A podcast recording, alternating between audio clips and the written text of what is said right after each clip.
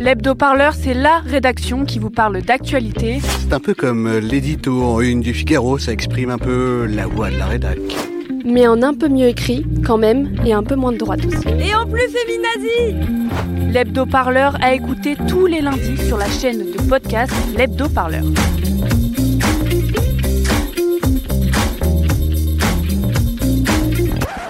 Salut à tous et à toutes, on se retrouve pour un nouvel épisode de Penser les luttes, votre podcast hebdomadaire pour penser ensemble les mouvements sociaux.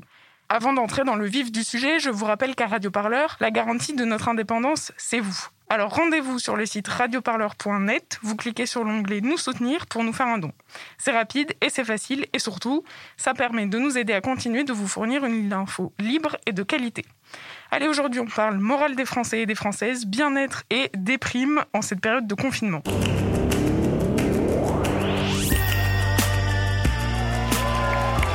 Enfin, quelque chose se passe Pensez les luttes. Pensez les luttes, Quelque chose, mais quoi? Votre podcast hebdomadaire sur Radio Parleur. Il faut arrêter de parler en notre nom. Parce qu'on est assez grand pour parler, on est assez grand pour prendre la parole. On en a ras-le-bol d'entendre des phrases de merde. Une émission pour penser ensemble les mouvements sociaux. Peu importe ta couleur, peu importe ton appartenance sexuelle, peu importe qui tu es, peu importe ce que tu manges, ce combat t'appartient.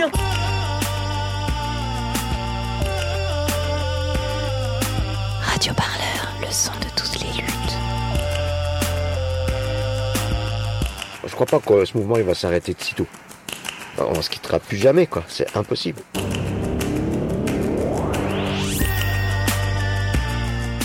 Depuis le début du confinement, on peut l'affirmer sans trop se tromper, le moral des Français et des Françaises est en berne. Alors, des primes saisonnières depuis plus d'un an, angoisse sur cette pandémie qui n'en finit pas de recommencer, bref, le moral n'est pas au beau fixe. Mais en réalité, le moral des Français est aussi et surtout un indicatif statistique. Il est très utilisé et il met en lien notamment les comportements de consommation et d'épargne, on va en reparler. Alors dans votre podcast Pensez les luttes cette semaine, on va se demander comment se porte depuis un an et une pandémie, plusieurs confinements, le moral des Français. Et puis, est-ce que le bien-être peut être mesuré, étudié Et comment la fatigue peut-elle devenir un objet politique, voire même un enjeu de lutte? Le moral des Français et ses conséquences politiques, c'est le thème de votre podcast Pensez les luttes cette semaine. Et comme d'habitude, ça commence avec un petit son. Un air de déjà-vu. Le mental des Français sombre un peu plus à chaque tour de vis. Selon une étude, leur morale est de 5,7 sur 10, la plus mauvaise note depuis le début de la crise. Au lendemain des annonces, le découragement se fait entendre. Alors confinement, euh, encore une fois quoi. C'est, ça commence à être long. Bah là, c'est vraiment la double punition, donc euh, on comprend pas et on est furieux. Le gouvernement ne prend pas en compte du tout euh, l'état euh, psychique dans lequel il va plonger les gens pour une troisième fois. Je pense que les gens en ont vraiment, vraiment ras-le-bol. Euh, Il n'y a plus d'espoir. Pensez les luttes, votre podcast hebdomadaire sur Radio Parleur. Pour penser ensemble les mouvements sociaux. On vient de l'entendre dans cet extrait France Info, les annonces de confinement successifs ne font pas du bien au moral des Français. Et sur la suggestion d'un auditeur attentif, on a décidé à Radio Parleur de discuter justement de ce moral des Français en temps de crise. On va donc en parler avec nos invités que je vais vous présenter. D'abord Romain Huet, bonjour. Bonjour. Vous êtes maître de conférence à l'université de Rennes 2, d'où vous nous parlez aujourd'hui, et vous venez de publier l'ouvrage de Si violente fatigue, les devenirs politiques de l'épuisement quotidien aux éditions PUF. En studio avec moi, Lise Bourdeau-Lepage, bonjour. Bonjour. Vous êtes professeur des universités en géographie à l'université Lyon 3 et vous venez de sortir un ouvrage en 2020 intitulé Évaluer le bien-être sur un territoire. Vous travaillez notamment sur le bien-être et la nature en ville. Et puis, pour creuser ensemble ce sujet, je suis accompagnée à distance de Thibaut, journaliste pour Radio Parleur. Salut Thibaut. Bonjour. Vous venez donc d'entendre un son sur les annonces de confinement et le ras-le-bol des Français. Mais justement, ce moral, c'est un indicatif complexe à saisir et à étudier. Alors, avant de nous intéresser à la manière dont euh, ce moral des Français a évolué, est-ce qu'on peut rappeler ce qu'il y a derrière cette notion? Mais en fait, est-ce vraiment une notion? Est-ce qu'on peut pas plutôt parler de bien-être, Lise Bourdeau-Lepage Oui, tout à fait. En fait, euh, nous, ce qu'on essaye de faire dans les études, c'est justement de saisir euh, le niveau de bien-être des, des personnes. Il y a évidemment plusieurs manières de le saisir, et notamment, c'est ce que fait fait plusieurs, enfin ce qu'on mène à, différents niveaux internationaux et, nationaux, c'est de, d'essayer d'étalonner le niveau de satisfaction de vie des Français. Et donc il y a des enquêtes régulières hein, qui sont faites à ce, à ce sujet. Mais évidemment, il y a plusieurs manières de saisir la question, cette notion de bien-être. Donc je pense qu'on y reviendra. Et ce que l'on peut voir, c'est qu'effectivement, dans, le, dans ce que vous avez présenté, euh, on nous dit que le, on aurait un, indice qui serait à, 7, à 5,7. Effectivement, ça c'est quelque chose qu'on retrouve dans l'enquête que j'ai menée sur, euh, le pendant le premier confinement.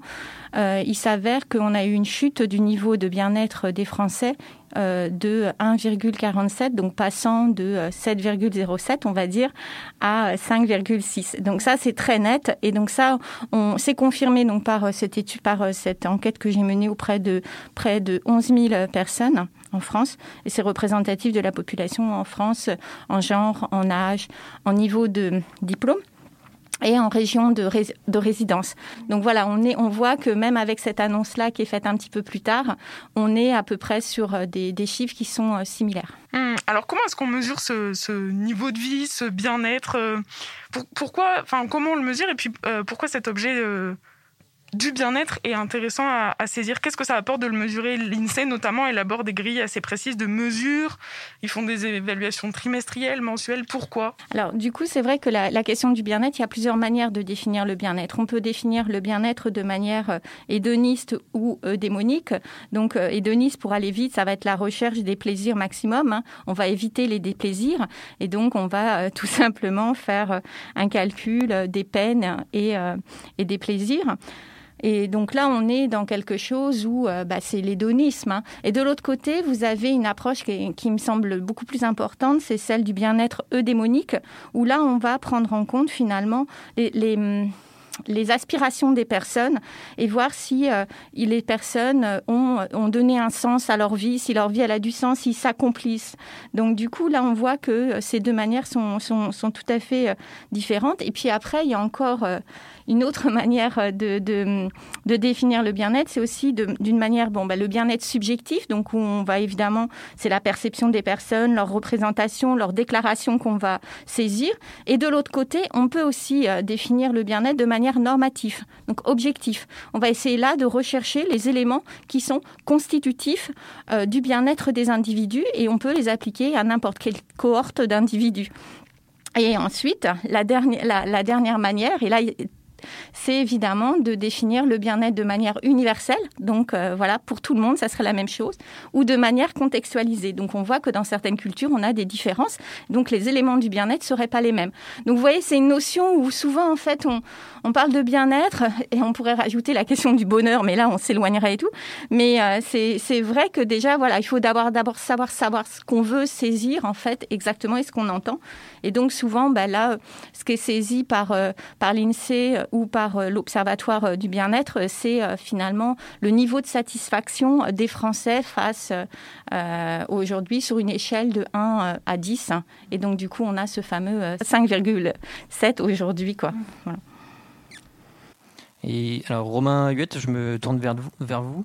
justement, là, on parle de bien-être. vos travaux, si je ne dis pas de bêtises, c'est plutôt la souffrance ordinaire. Euh, qu'est-ce qui vous semble pertinent euh, à vous dans l'étude de l'expression des douleurs du quotidien et qu'est-ce que finalement ça peut vouloir dire?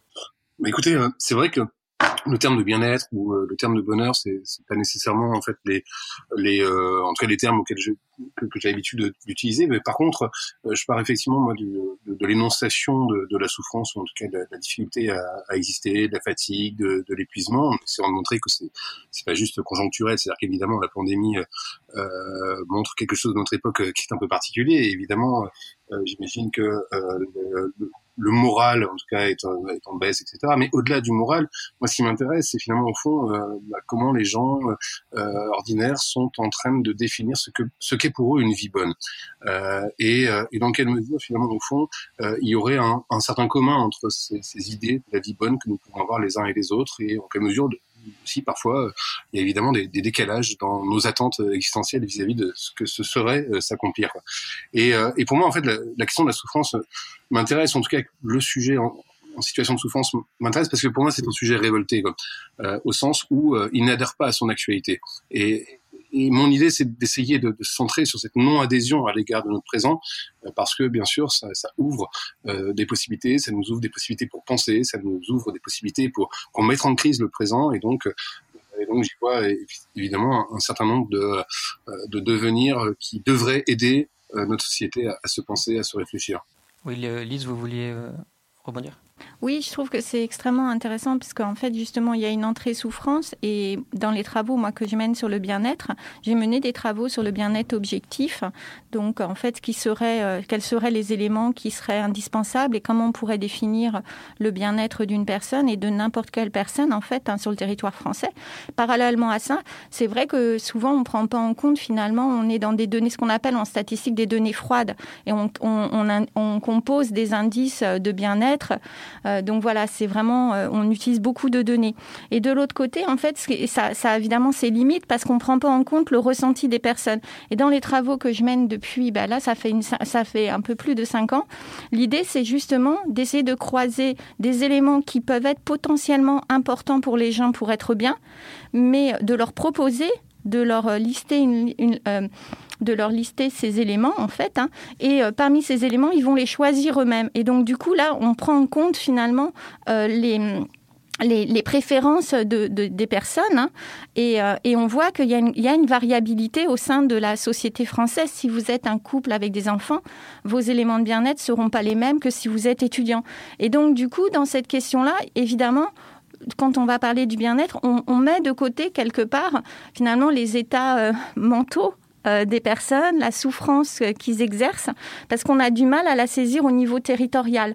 Mais c'est un élément qu'on prend en compte. Donc du coup, euh, les travaux de, Romain sont particulièrement intéressants parce qu'ils sont complémentaires d'une approche où on, croise de l'objectif avec des perceptions. Donc là, ça, c'est voilà, c'est quelque chose qui est complètement complémentaire. Donc c'est bienvenu qu'on soit tous les deux sur le plateau aujourd'hui. C'était peut-être un peu préparé. Thibaut, tu avais une autre question? Oui, alors justement sur cette façon de, penser le bien-être, euh, on sait que l'INSEE euh, s'intéresse notamment euh, dans sa mesure du bien-être, du moral, plutôt à des, facteurs économiques sur la façon dont les gens consomment ou épargnent.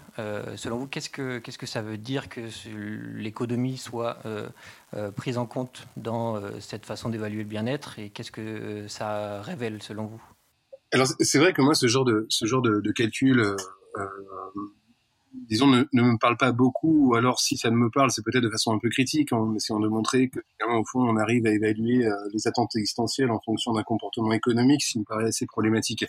Euh, et, et, surtout, c'est que pour avoir eu une expérience euh, à écouter ou à lire de nombreux récits de personnes qui expriment leurs désaveux pour la vie, la question matérielle je, dis pas qu'elle n'existe pas, évidemment. En fait, euh, par exemple, la précarité ou euh, la difficulté à, à, surmonter matériellement euh, l'existence est évidemment un problème. Euh, mais je crois que ce qui est intéressant et que je pense l'INSEE ne peut pas arriver à saisir, euh, c'est finalement au fond euh, comment c'est plutôt une lassitude morale qui peut s'exprimer, c'est-à-dire que c'est pas seulement que je ne parviens pas à jouir des avantages matériels de la société tels qu'on nous le propose aujourd'hui, c'est que je n'arrive pas à m'inscrire dans ce monde, que je n'arrive pas à me glisser avec un peu d'aisance, avoir un peu de familiarité avec le monde. Euh, et ça, évidemment, ça, va être assez difficile de saisir avec des indicateurs statistiques, bien que je pense que des tentatives peuvent être faites.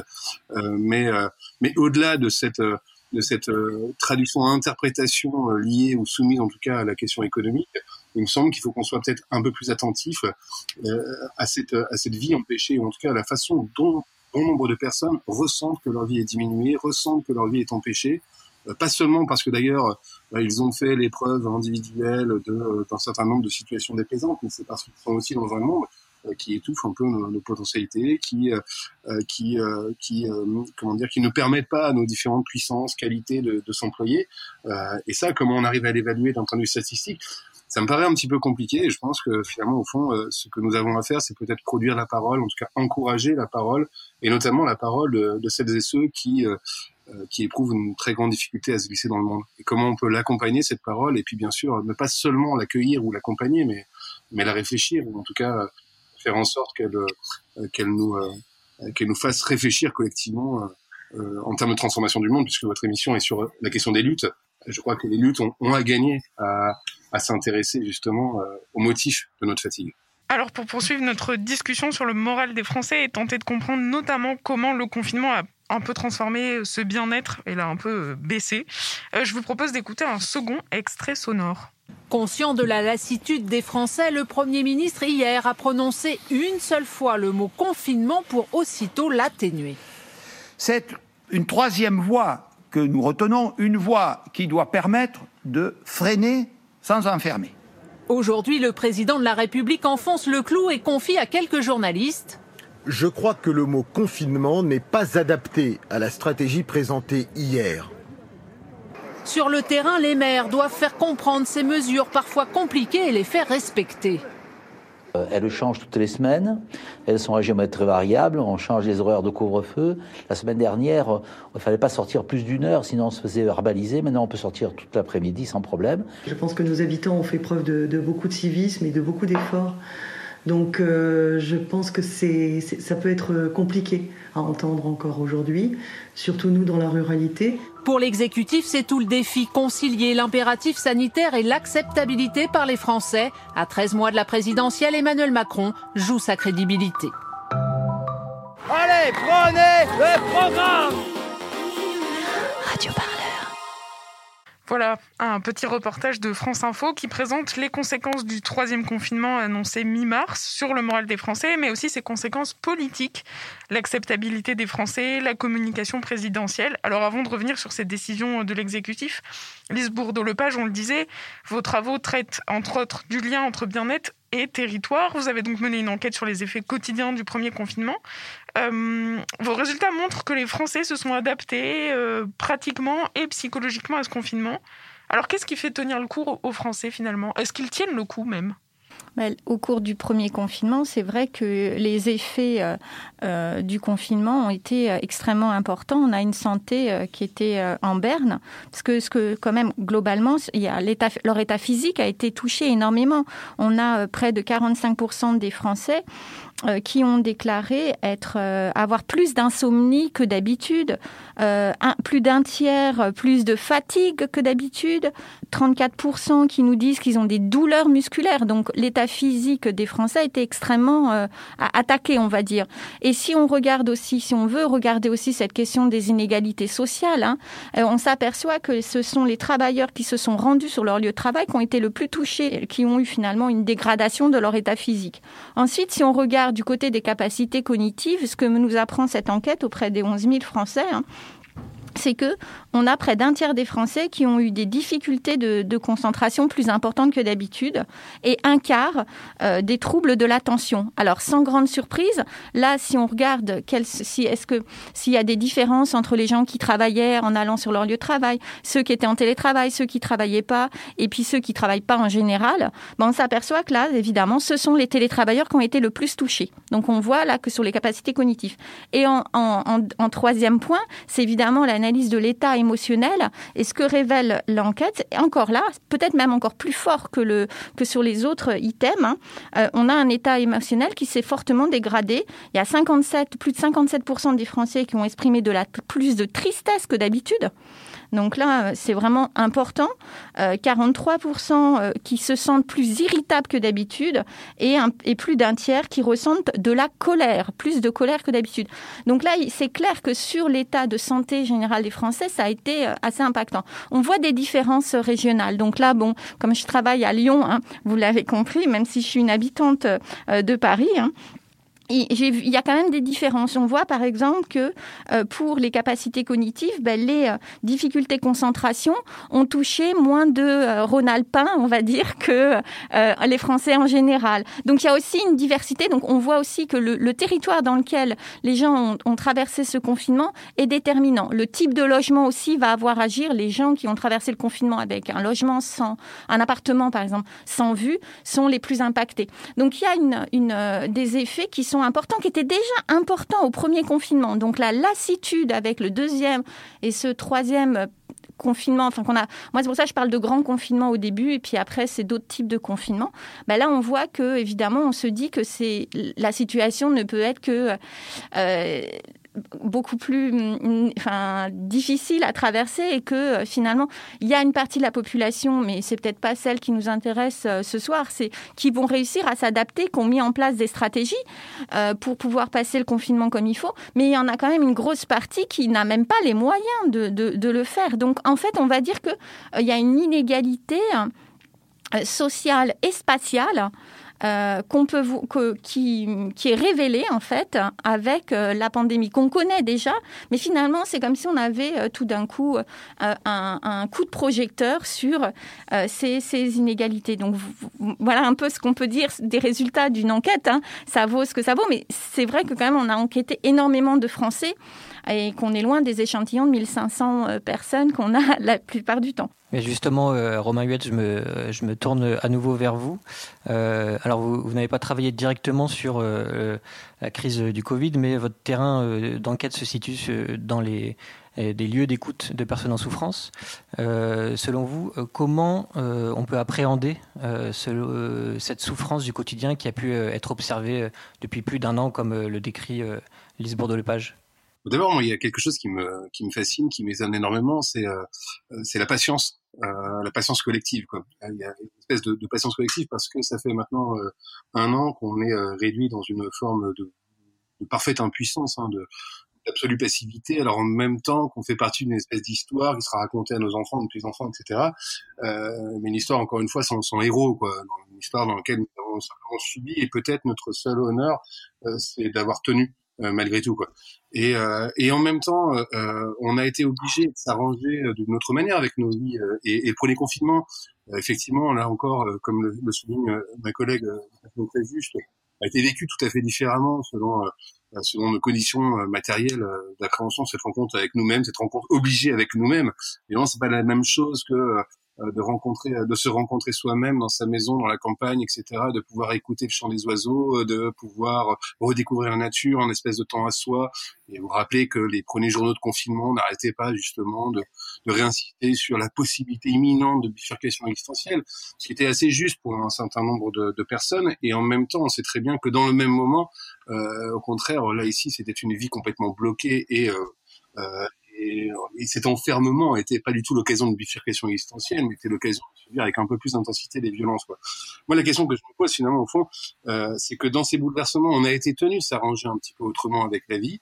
Euh, on a été tenu de, de, réaménager des choses. On, par exemple, hein, on est euh, on est contraint finalement d'avoir un réseau de sociabilité qui est très étroit. C'est-à-dire qu'on peut un peu s'ennuyer dans cette espèce de petit monde qu'on est obligé de fréquenter parce que finalement au fond, euh, on désire peut-être de la foule, on désire peut-être d'autres rencontres, mais des rencontres qui ne peuvent pas vraiment se faire parce que justement euh, les différentes contraintes les empêchent.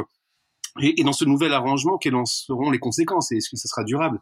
Et, moi, toute la question, c'est que à mesure que ces énergies ont été un petit peu étouffées pendant de longs mois, euh, que se passera-t-il quand on va effectivement déconfiner et a priori être dans une situation, on va dire sanitaire euh, convenable, dans laquelle finalement au fond on pourra retrouver une certaine liberté?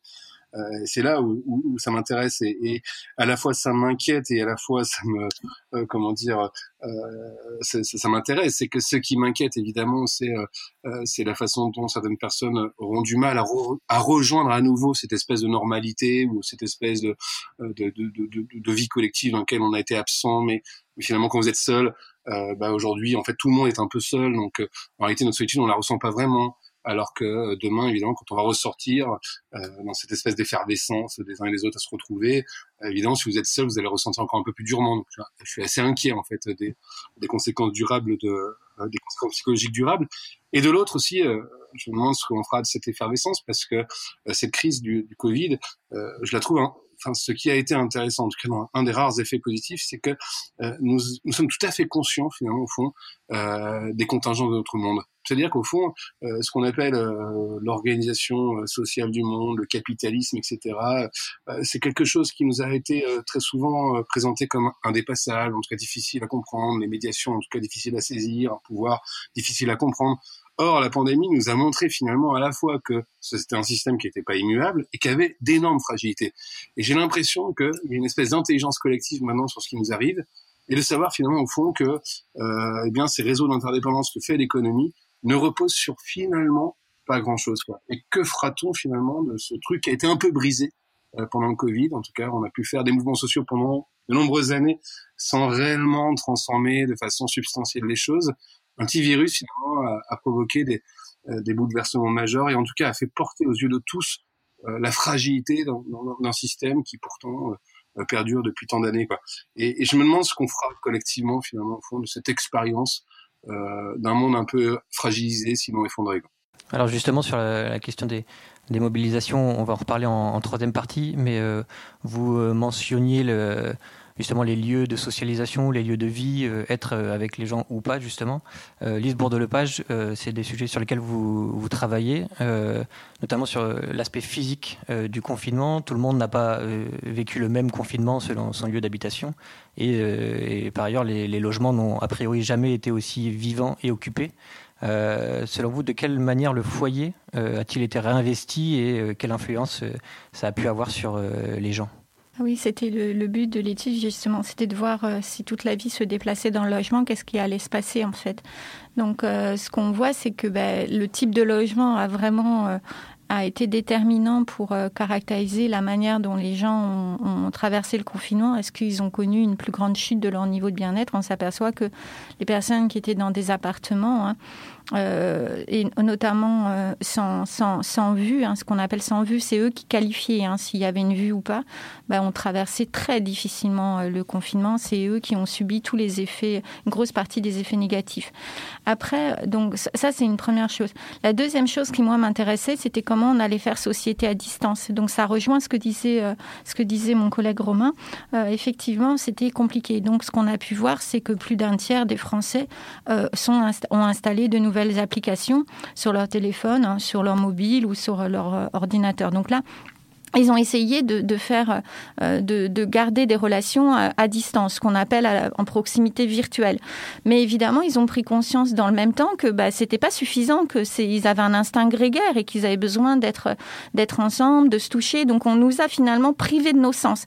La privatisation, la privation de certains sens a un effet sur euh, notre état euh, émotionnel, physique, sur notre bien-être. Donc ça, ça a été un peu complètement, on va dire, mis de côté. Donc là, ça c'est des choses qu'on a vues. Donc on a vu euh, évidemment un sentiment euh, d'isolement social euh, croître à travers la société française, puisque 50% des, des, Français ont déclaré se sentir plus isolés socialement qu'avant le, confinement. Donc c'est quand même important. Et donc du coup, comment ils ont vécu le, le, confinement? Ce que ce qu'on ce qu'on peut voir, c'est que bah, ils ont réinvesti des, des, des, des, parties de leur territoire, le territoire qui leur était permis, qui généralement ne n'investissait pas beaucoup. Et donc là, on voit qu'il y a eu un certain nombre de, de, relations qui se sont tissées par euh, des moyens d'entraide, hein, de solidarité avec les voisins, euh, avec euh, des proches ou avec d'autres personnes. Et ça nous a fait dire que finalement, le quartier est devenu donc l'Eldorado des relations sociales et il y a des liens qui se sont tissés avec certains commerçants.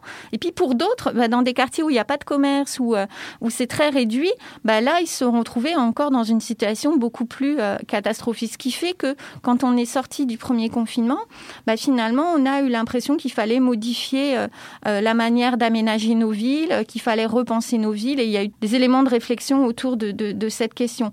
Ah, mais par contre, en fait, si, si vraiment euh, il y avait quelque chose à retenir, c'est que finalement, les gens se sont aperçus que, en tous les cas, pour ceux qui étaient dans le milieu urbain, que confinés chez eux, bah, leur logement n'était pas du tout adapté. Mais en fait, c'était tout à fait normal parce que ce sont des gens qui habitent dans des, dans des espaces urbains et qui passent la plupart du temps de leur temps à l'extérieur de leur logement.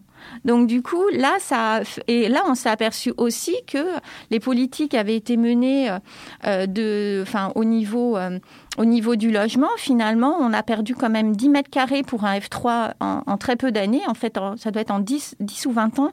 Je, je, me souviens plus exactement la date, mais 10 mètres carrés.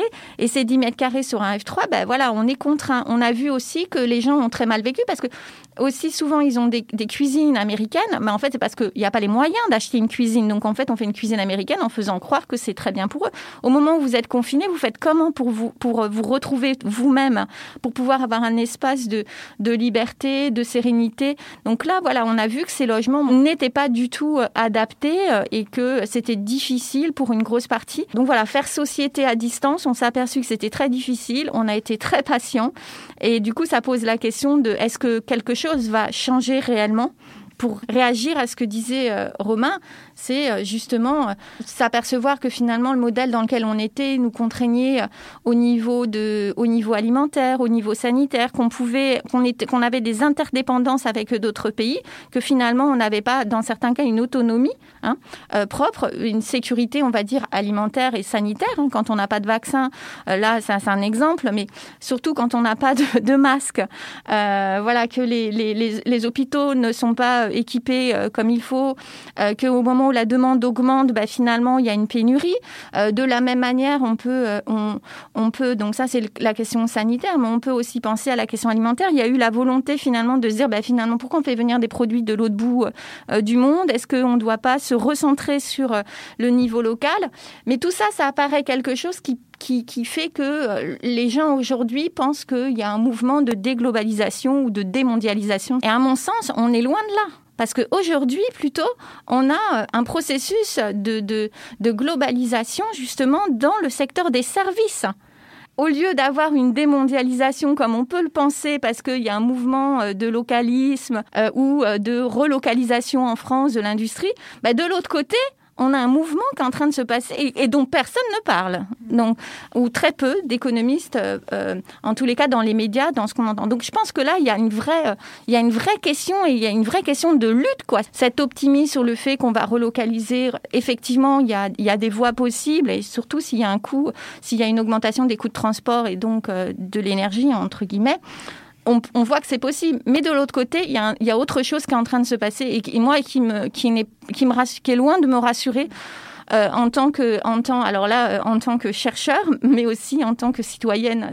Euh, avant d'approfondir ces questions, une, dernière question, Romain Huette, sur notamment les, lieux de vie et les inégalités qui sont antérieures à la crise et qui se sont accentuées.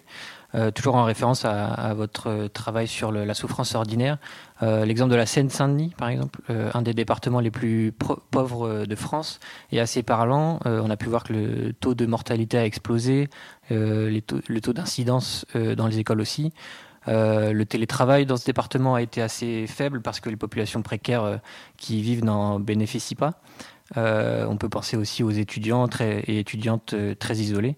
Euh, en lien avec la souffrance ordinaire, qu'est-ce que vous avez à dire sur le fait que finalement tout le monde n'est pas logé à la même enseigne? Bah, C'est au moins l'intérêt de ce qui est en train de se passer. je suis désolé de parler de façon un peu froide, c'est que ça nous permet simplement de, porter au jour, ou en tout cas de façon très, objective, les inégalités depuis dans lesquelles nous sommes précipités et cela depuis fort longtemps. et donc euh, quand on est, euh, quand on nous a incité euh, à applaudir, à juste titre d'ailleurs, le personnel soignant dans les pendant le premier confinement euh, euh, et ça nous a aidé à faire un monde en fait finalement en applaudissant un certain nombre de héros comme les héros étaient étaient évidemment peut-être le personnel soignant évidemment mais c'était aussi les caissiers les caissières c'était aussi ceux qui les, ceux qui ramassaient nos poubelles c'était aussi ceux qui qui faisaient en sorte que le monde dans lequel on vit bien que assez compliqué demeure un peu vivable quoi. Et, et, et qu'aujourd'hui finalement au fond peut-être que toutes ces tâches un peu invisibles euh, sont en train de redevenir visibles. C'est-à-dire qu'on arrive à percevoir, comme disait ma collègue, nos interdépendances. Et ça, moi, je trouve que c'est intéressant. Et ça produit une intelligence sur la situation. Euh, maintenant, euh, c'est comment comment comment fera-t-on pour défendre cette espèce de, de, de, bilan très très inégalitaire d'un point de vue territorial en fonction de, de nos catégories sociales? Euh, je pense que les, les, chiffres que vous avez évoqués, ils parlent d'eux-mêmes, quoi. Euh, et, et c'est là où les, les études euh, qui sont menées euh, telles que euh, telles que ma collègue les mène, c'est important parce que ça, permet de, de, montrer en fait de façon assez évidente euh, ces profondes inégalités quoi. Mais maintenant, toutes les questions, me semble-t-il, sont sont à la fois de, de, se poser une question très très simple, mais qu'est-ce qui est en train de nous arriver là maintenant quoi? Qu'est-ce qui est en train de nous arriver là maintenant et qu'est-ce qu'on va devenir quoi. Euh, et, et, je crois que malgré en fait l'extrême difficulté qu'on a à vivre euh, ce, ce, moment-là euh, il y a aussi en fait finalement au fond dans, dans, dans cet épuisement général euh, une énergie euh, qui est peut-être qui doit se déverser quoi. C'est-à-dire une énergie qui doit se, se retrouver des terrains. Et, et je crois qu'aujourd'hui on a beaucoup d'éléments pour en vouloir au monde et, et, pour en vouloir de façon peut-être un peu plus lucide au monde. simplement espérer des choses vagues, mais peut-être euh, redire euh, ou en tout cas réaffirmer ou en tout cas se demander collectivement quel, genre de vie on a envie de mener ensemble. Et, euh, et, ça, je pense que chaque crise est intéressante en tant qu'elle qu'elle appelle à, à, à, un nouveau commencement. Quoi. Et alors, c'est peut-être un peu un peu idéaliste hein, ce que je suis en train de raconter, mais je crois qu'on va être devant ce genre de situation. C'est évident. Quoi. Oui. Alors justement, on l'a bien compris, hein, le moral des Français, c'est pas simple. Puis surtout, ça s'inscrit dans la durée, avec des conséquences euh, psychologiques complexes, mais aussi effectivement euh, une interrogation sur ce qui va se passer dans le futur. Alors pour continuer sur cette idée, on écoute un petit extrait sonore et on reprend notre discussion. Selon une étude réalisée au printemps sur 70 000 étudiants, 27,5% d'entre eux souffrent d'anxiété sévère. Ils sont trois fois plus nombreux qu'avant la pandémie. Selon ce psychiatre lyonnais, après la sidération de la première vague, il faut faire face à un épuisement psychologique. Autant après le premier confinement, on a pu penser que ça se terminerait rapidement, autant là, on se rend compte que ça s'inscrit dans la durée, que malgré l'arrivée d'un vaccin, enfin très progressive, les choses vont s'étaler sur plusieurs mois. Donc le, le, poids qui pèse sur la population est bien plus important maintenant qu'au printemps. Le professeur Nicolas Franck a créé une consultation spécifique avec cette psychiatre. But aider les patients à gérer la détresse dans laquelle les a plongés le Covid.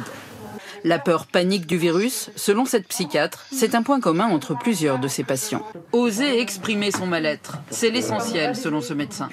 Quelques consultations peuvent suffire à éviter que le stress devienne une véritable pathologie mentale.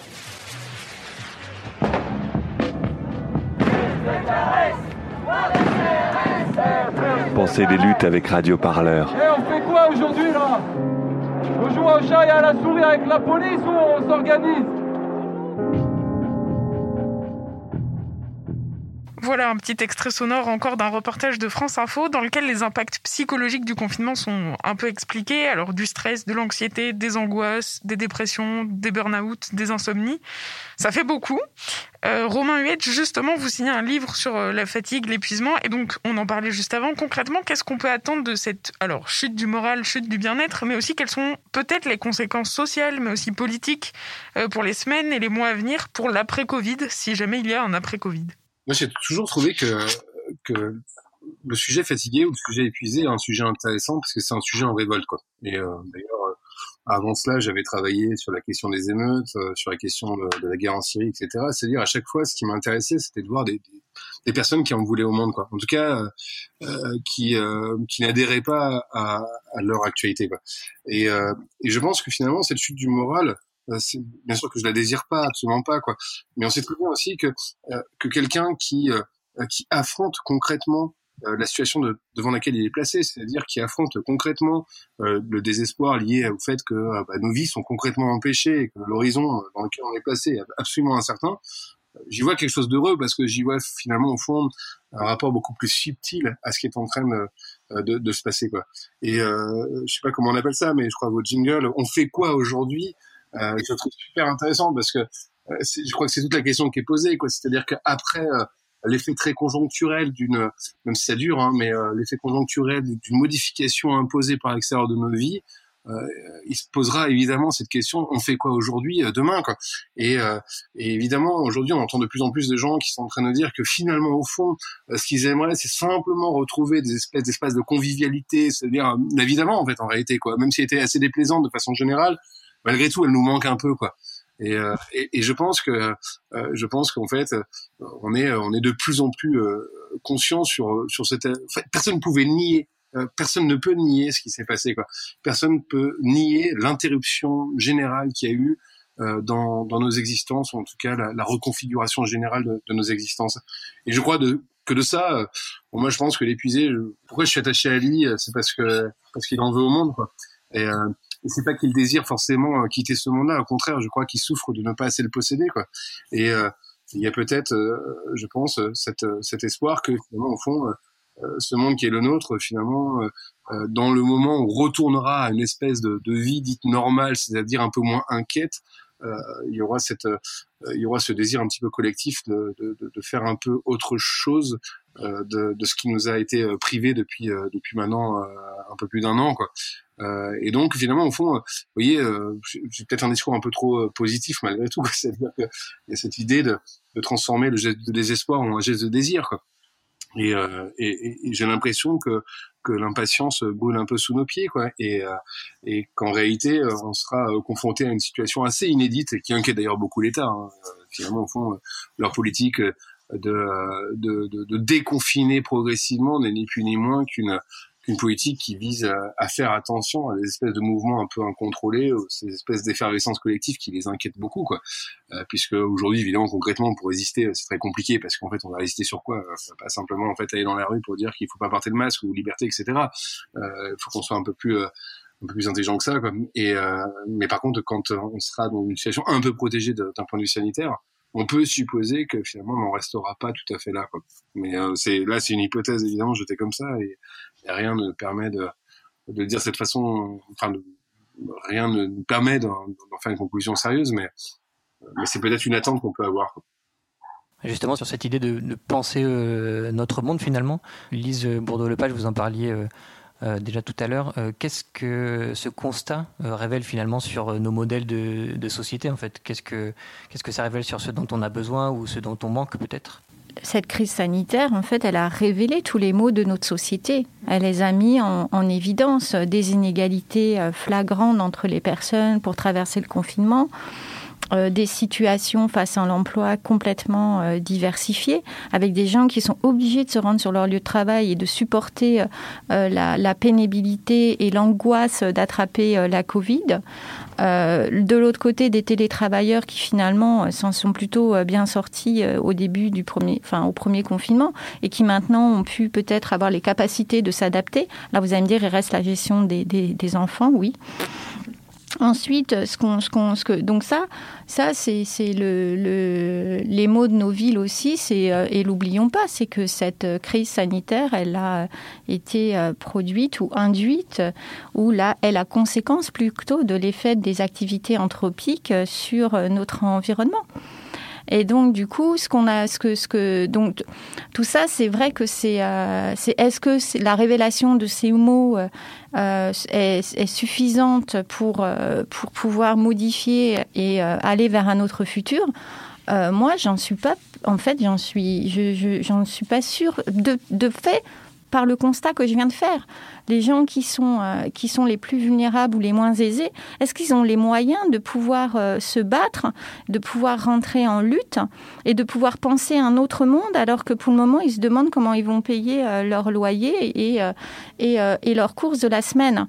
Alors du coup, ceux qui pensent le monde de demain, ce sont les plus aisés, ceux qui ont les moyens de pouvoir le faire ou la liberté dans le cerveau de le faire.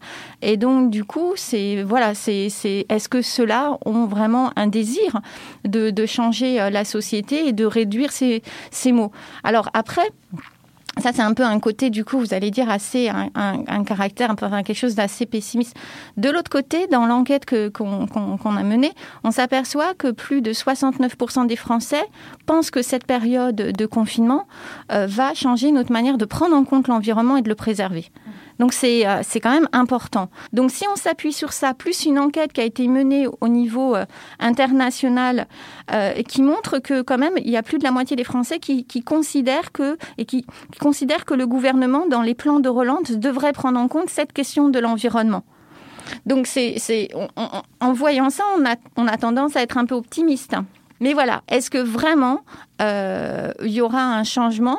Euh, compte tenu des processus économiques qui sont en train de se, et des décisions économiques qui sont prises à travers le monde.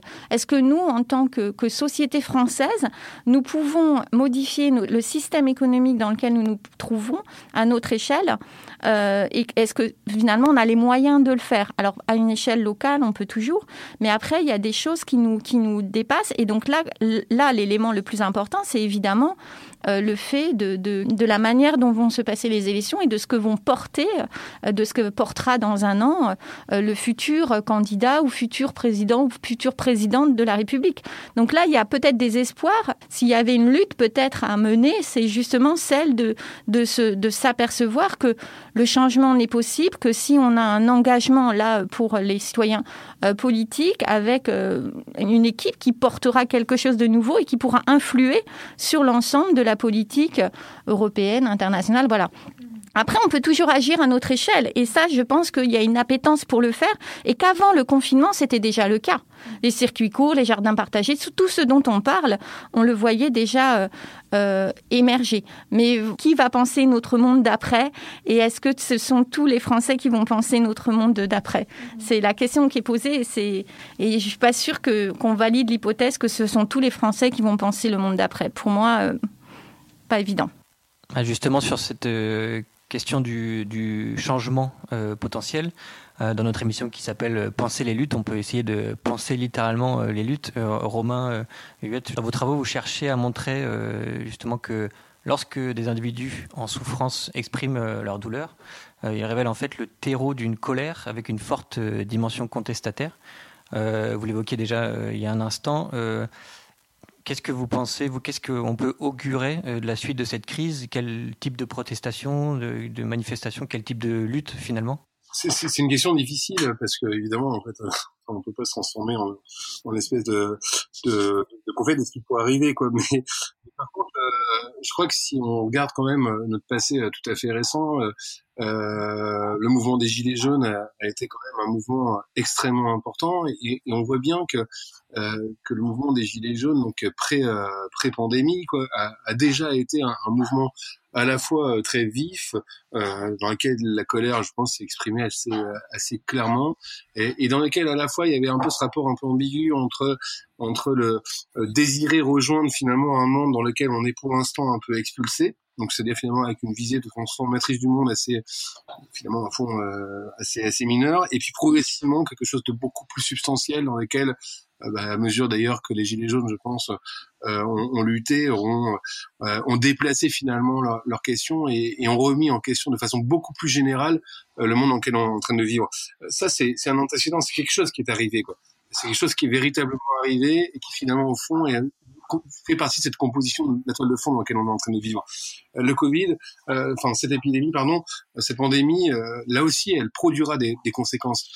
évidemment, au fond, on attend, on attend ce que ça va vraiment produire comme conséquence économique, comme conséquence dans, dans nos vies. Et comme le dit ma collègue, de façon très très claire, finalement, au fond, est-ce que est-ce que est-ce que tout le monde euh, sera concerné par par par demain quoi finalement est-ce que tout le monde prendra part à, ce, à cette définition de demain. Quoi. Euh, et, euh, et, et j'ai l'impression que là, cette fois-ci, la chose quand même, la donnée qui change, euh, c'est que c'est une expérience, nous vivons une expérience qui est absolument collective, même si évidemment l'intensité avec laquelle on subit l'expérience n'est pas la même. Quoi. Et ça, c'est assez inédit. Et c'est pas seulement sur le territoire français, c'est évidemment de façon internationale. Quoi. Euh, et, euh, et, et, je crois, évidemment, j'ai un peu l'impression que la question écologique est, est la question peut-être la, plus à même d'arriver à, à, à, justement cette fois-ci euh, créer des interdépendances positives, parce que des, interdé des interdépendances de, de, de, demande de monde, quoi, en tout cas d'attente de monde. Quoi. et, et c'est peut-être ça qui va qui va être intéressant pour nous d'observer. En tout cas, ce qui est certain, c'est que, enfin, ce dont j'ai l'impression, c'est que il nous faut euh, évidemment euh, être attentif à toutes ces paroles euh, qui sont en train de désavouer le monde. Mais être attentif, ça veut dire les prendre très au sérieux et pas seulement finalement, alors soit les instrumentaliser dans des buts de lutte ou soit les accompagner de façon un peu fébrile, quoi. C'est-à-dire d'affronter en quelque sorte collectivement euh, une histoire qui, pour le moment, est plutôt sans issue. Euh, mais euh, comme disait, enfin bon, il y a un auteur que j'aime bien, c'est Walter Benjamin, évidemment. Euh, une porte très étroite sur le sur le devenir peut, peut s'ouvrir, quoi.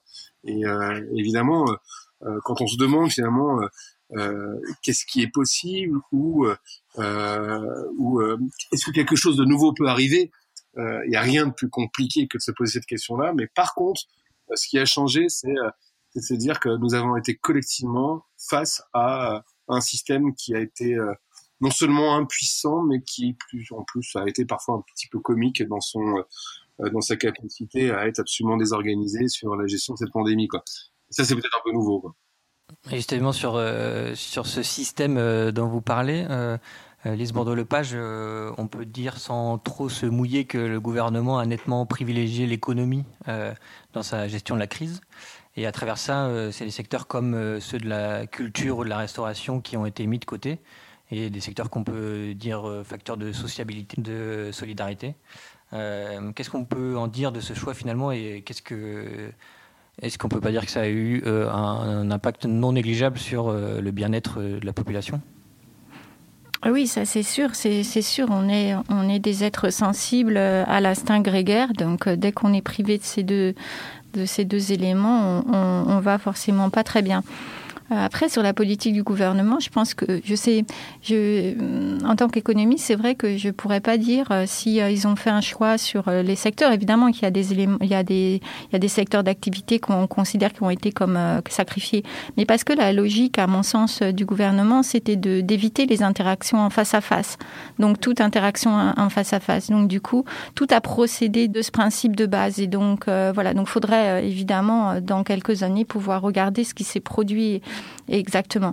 Donc là, je ne me positionnerai pas. Par contre, euh, peut-être que ce que ce qu'on peut apprendre et euh, ce qu'on a attiré comme euh, leçon, c'est que quelque part, ça a mis de côté le côté l'humain en fait. L'humain est, n'est plus n'est a disparu en fait. On est devenu, on est donc devenu en fait en mode en mode robot. D'autres vont parler de pantin et devoir agir de manière insensible en fait à plein à plein d'éléments. Là, je pense évidemment. vous l'avez, vous avez compris à la, à la question des enterrements et de la possibilité de faire son deuil. Donc là, quand ça va juste à ce point-là, c'est vrai que on peut penser qu'on a considéré que on était des, des, des, individus euh, travailleurs, consommateurs. Et puis voilà. Et de l'autre côté, euh, peut-être que la leçon à tirer, ça serait de rappeler justement à nos gouvernants que nous sommes euh, pas des, des, travailleurs consommateurs, mais que nous aspirons à, à autre chose seulement dans notre dans notre vie et que c'est ce que ont ressenti les Français, c'est ce qu'on ce qu'a révélé l'ensemble des enquêtes. Donc c'est pas moi qui le dis, hein, c'est les Français qui le disent. Et du coup, j'aurais tendance à dire que il y a eu un, un grand engouement dans les années 2008-2009 autour de la question du bien-être comme nouvel indicateur qui serait différent de celui du PIB. Mais par contre, euh, on s'est aperçu des années après, en fait, au fur et à mesure, que finalement, euh, on n'avait pas, euh, on était toujours en retard et que, alors que l'objectif finalement, c'était d'essayer d'évaluer les politiques publiques à l'aune du bien-être des individus. Hein, euh, ben, que finalement on était toujours en retard par à d'autres euh, pays et même des certains pays européens. Donc du coup, peut-être que la leçon, ça serait de défendre cette idée et de lutter pour que l'individu en tant que tel, en tant qu'être humain euh, et en tant que voilà, avec tous ses sens en fait, soit reconnu euh, dans dans les politiques publiques ou soit mis au cœur des politiques publiques. Et donc du coup, la question évidemment des personnes plus vulnérables que d'autres, moins aisées que d'autres, serait se serait situé à ce niveau-là, justement. Hmm. Romain Huet, un dernier mot sur euh, justement cet avenir un peu politique aussi qui, pourrait advenir?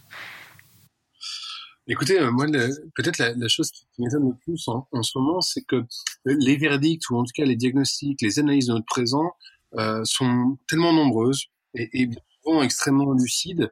Et ce qui me, ce qui m'interpelle particulièrement, c'est la capacité qu'ont nos gouvernants à laisser de côté ces analyses, c'est-à-dire à, faire en sorte que ce sont des analyses qui sont inécoutées. Quoi.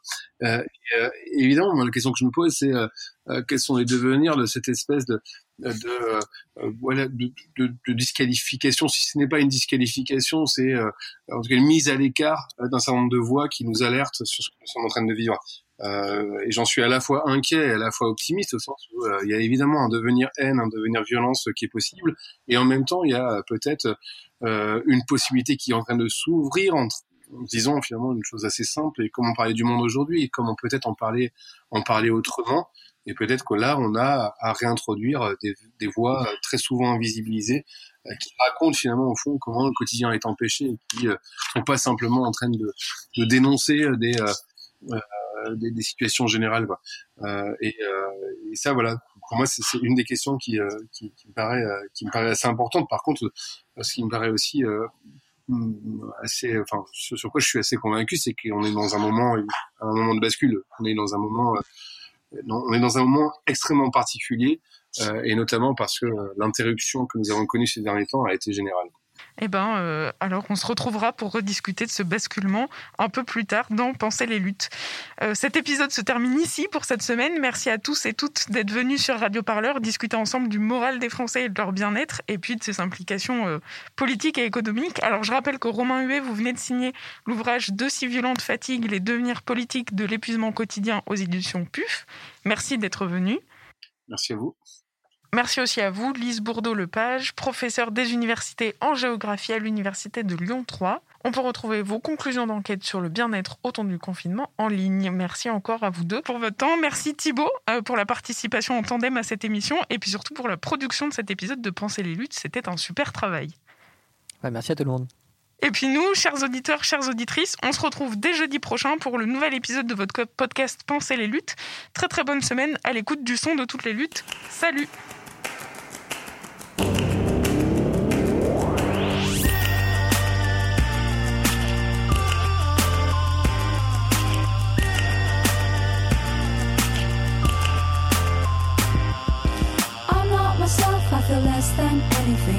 we have is not what it seems. We are the vices waiting for the virtues. We're not kings, we are not kings.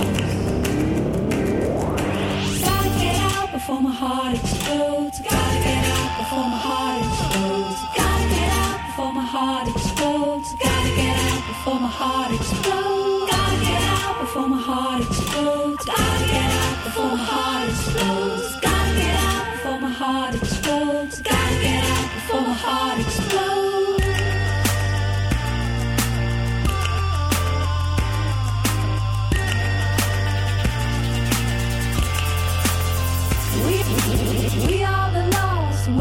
The song, the beautiful things that we have done. I can feel the rough edge of your tongue. I'm on my knees, I'm on my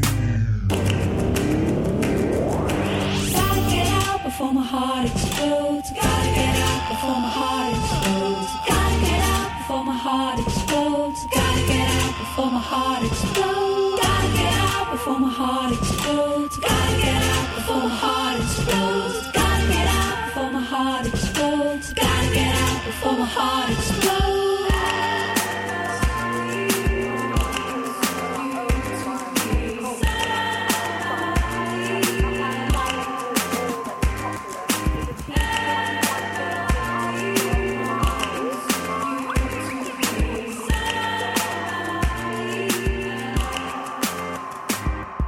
If I could draw a diagram of our love, then I would want a different kind of buzz.